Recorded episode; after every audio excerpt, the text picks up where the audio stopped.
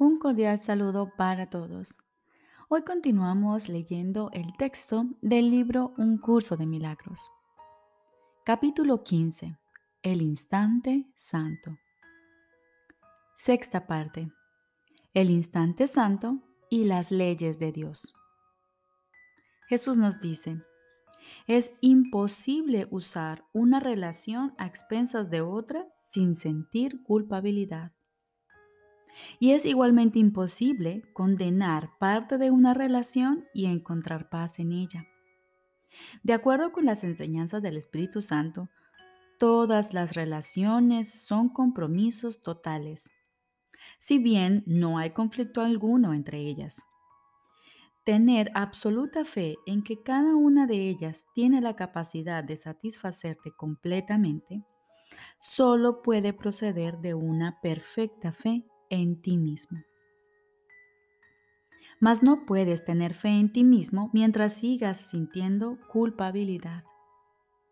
Y seguirás sintiendo culpabilidad mientras aceptes la posibilidad y la tengas en gran estima de que puedes hacer que un hermano sea lo que no es solo porque tú lo desees. La razón de que tengas tan poca fe en ti mismo es que no estás dispuesto a aceptar el hecho de que dentro de ti se encuentra el amor perfecto. Y así buscas afuera lo que no se puede encontrar afuera. Yo te ofrezco la perfecta fe que tengo en ti en lugar de todas tus dudas. Pero no te olvides de que la fe que tengo en todos tus hermanos tiene que ser tan perfecta como la que tengo en ti, pues de lo contrario el regalo que te hago sería limitado. En el instante santo compartimos la fe que tenemos en el Hijo de Dios porque juntos reconocemos que Él es completamente digno de ella y en nuestro aprecio de su valía no podemos dudar de su santidad. Y por lo tanto le amamos. Toda separación desaparece conforme se comparte la santidad, pues la santidad es poder. Y cuando se comparte, su fuerza aumenta. Si intentas satisfacerte gratificando tus necesidades tal como las percibes, es porque crees que la fuerza procede de otro y que lo que tú ganas, él lo pierde. Si te percibes como débil, alguien siempre tiene que salir perdiendo. Sin embargo, hay otra interpretación de las relaciones que trasciende completamente el concepto de pérdida de poder. ¿No te resulta difícil creer que cuando otro le pide amor a Dios, tu propia petición no pierde fuerza? ¿Tampoco crees que cuando Dios le contesta, tus esperanzas de recibir una respuesta se ven mermadas? Repito, ¿Tampoco crees que cuando Dios le contesta, tus esperanzas de recibir una respuesta se ven mermadas? Por el contrario, te sientes más inclinado a considerar el éxito de tu hermano como una prueba de la posibilidad del tuyo. Eso se debe a que reconoces, aunque sea vagamente, que Dios es una idea y por consiguiente tu fe en Él se fortalece al compartirla. Lo que te resulta difícil aceptar es el hecho de que, al igual que tu padre, tú eres una idea.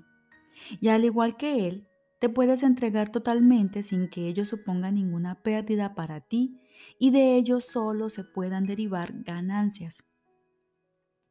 En esto reside la paz, pues en ello no hay conflicto.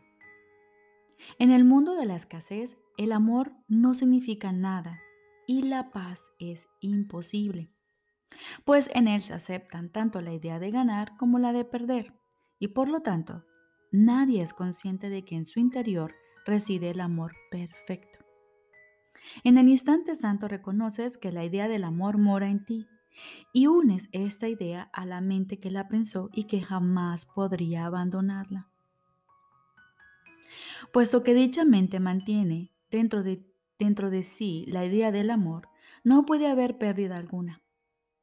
El instante santo se convierte así en una lección acerca de cómo mantener a todos tus hermanos en tu mente, sin experimentar pérdida alguna, sino tan solo compleción. De esto se deduce que solo puedes dar. Y esto es amor, pues únicamente esto es natural de acuerdo con las leyes de Dios. En el instante santo prevalecen las leyes de Dios, que son las únicas que tienen sentido. Las leyes de este mundo, por otra parte, dejan de tenerlo. Cuando el Hijo de Dios acepta las leyes de Dios como lo que su propia voluntad gustosamente dispone, es imposible que se sienta aprisionado o limitado en forma alguna. En ese instante es tan libre como Dios quiere que sea.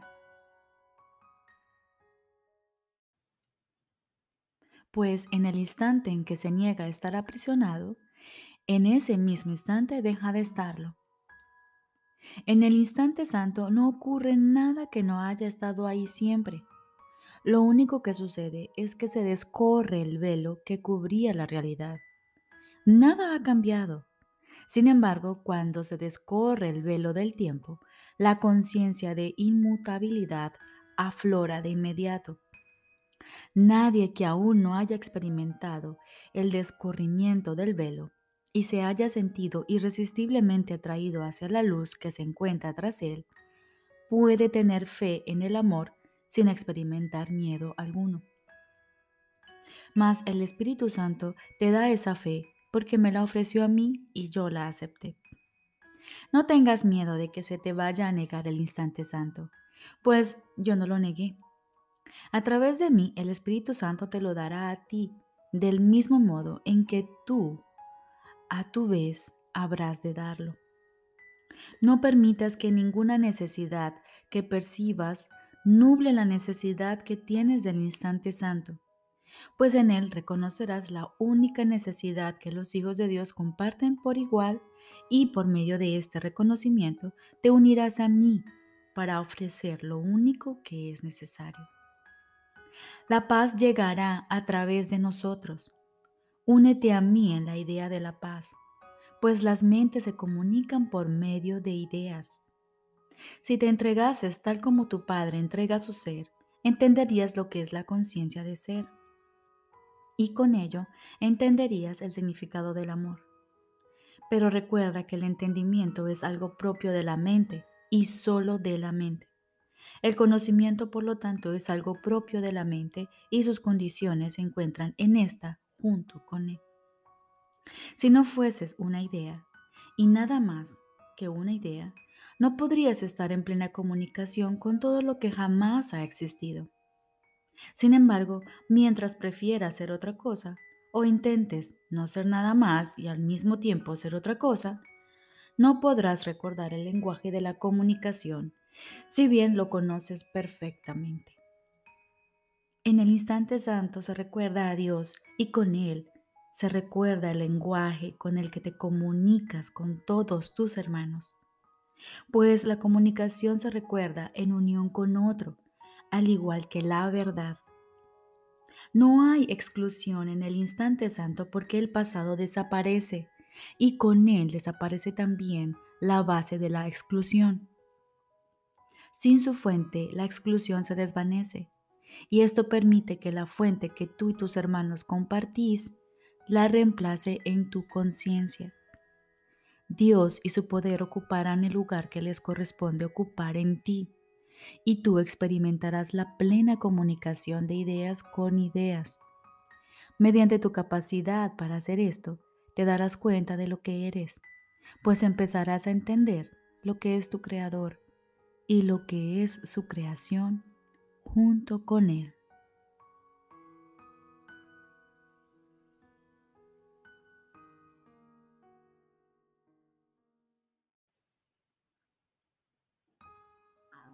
Ahora continuamos con el libro de ejercicios. Lección número 122. El perdón me ofrece todo lo que deseo. ¿Qué podrías desear que el perdón no pudiese ofrecerte? ¿Deseas paz? El perdón te la ofrece. ¿Deseas ser feliz?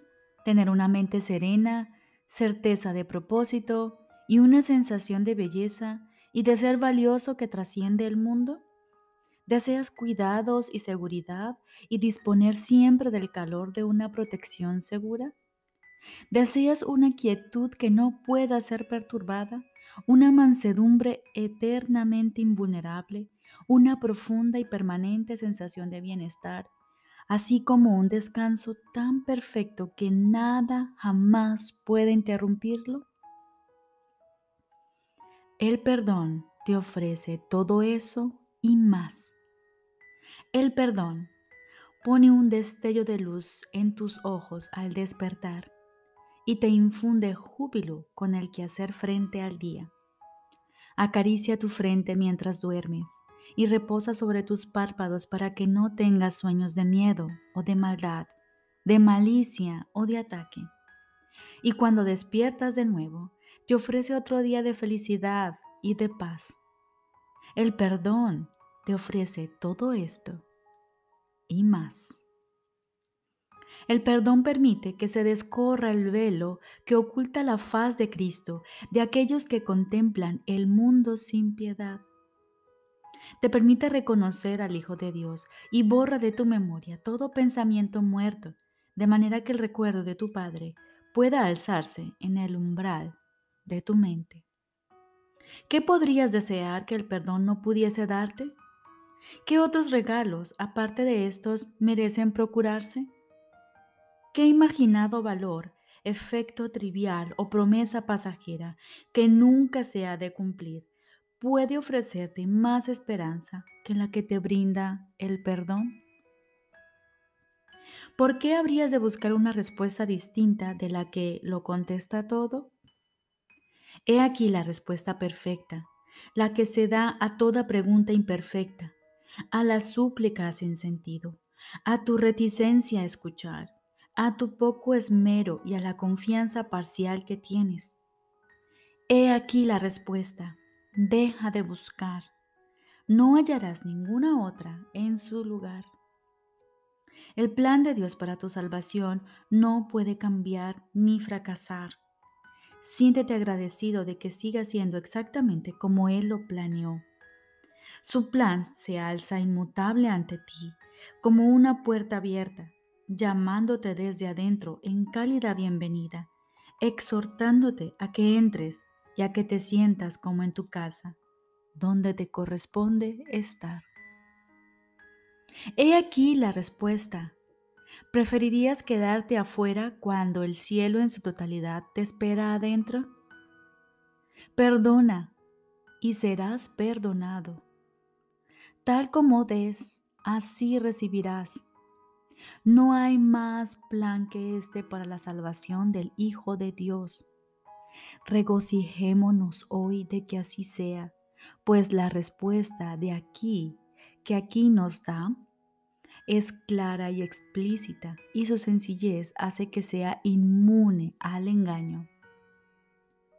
Repito, regocijémonos hoy de que sea así, pues la respuesta que aquí se nos da es clara y explícita y su sencillez hace que sea inmune al engaño. Todas las complejidades que el mundo ha tejido de frágiles telarañas desaparecen ante el poder y majestuosidad de esta simplísima afirmación de la verdad. He aquí la respuesta. No le des la espalda para irte a vagar sin rumbo otra vez. Acepta ahora la salvación. Es el regalo que te hace Dios, no el mundo. El mundo no puede dar ningún regalo de valor a la mente que ha aceptado como suyo lo que Dios le ha dado. Dios dispone que hoy se, se, reciba la salvación y que los enredos de tus sueños no sigan ocultándote su insustancialidad. Abre hoy los ojos y contempla un mundo feliz, donde reinan la paz y la seguridad.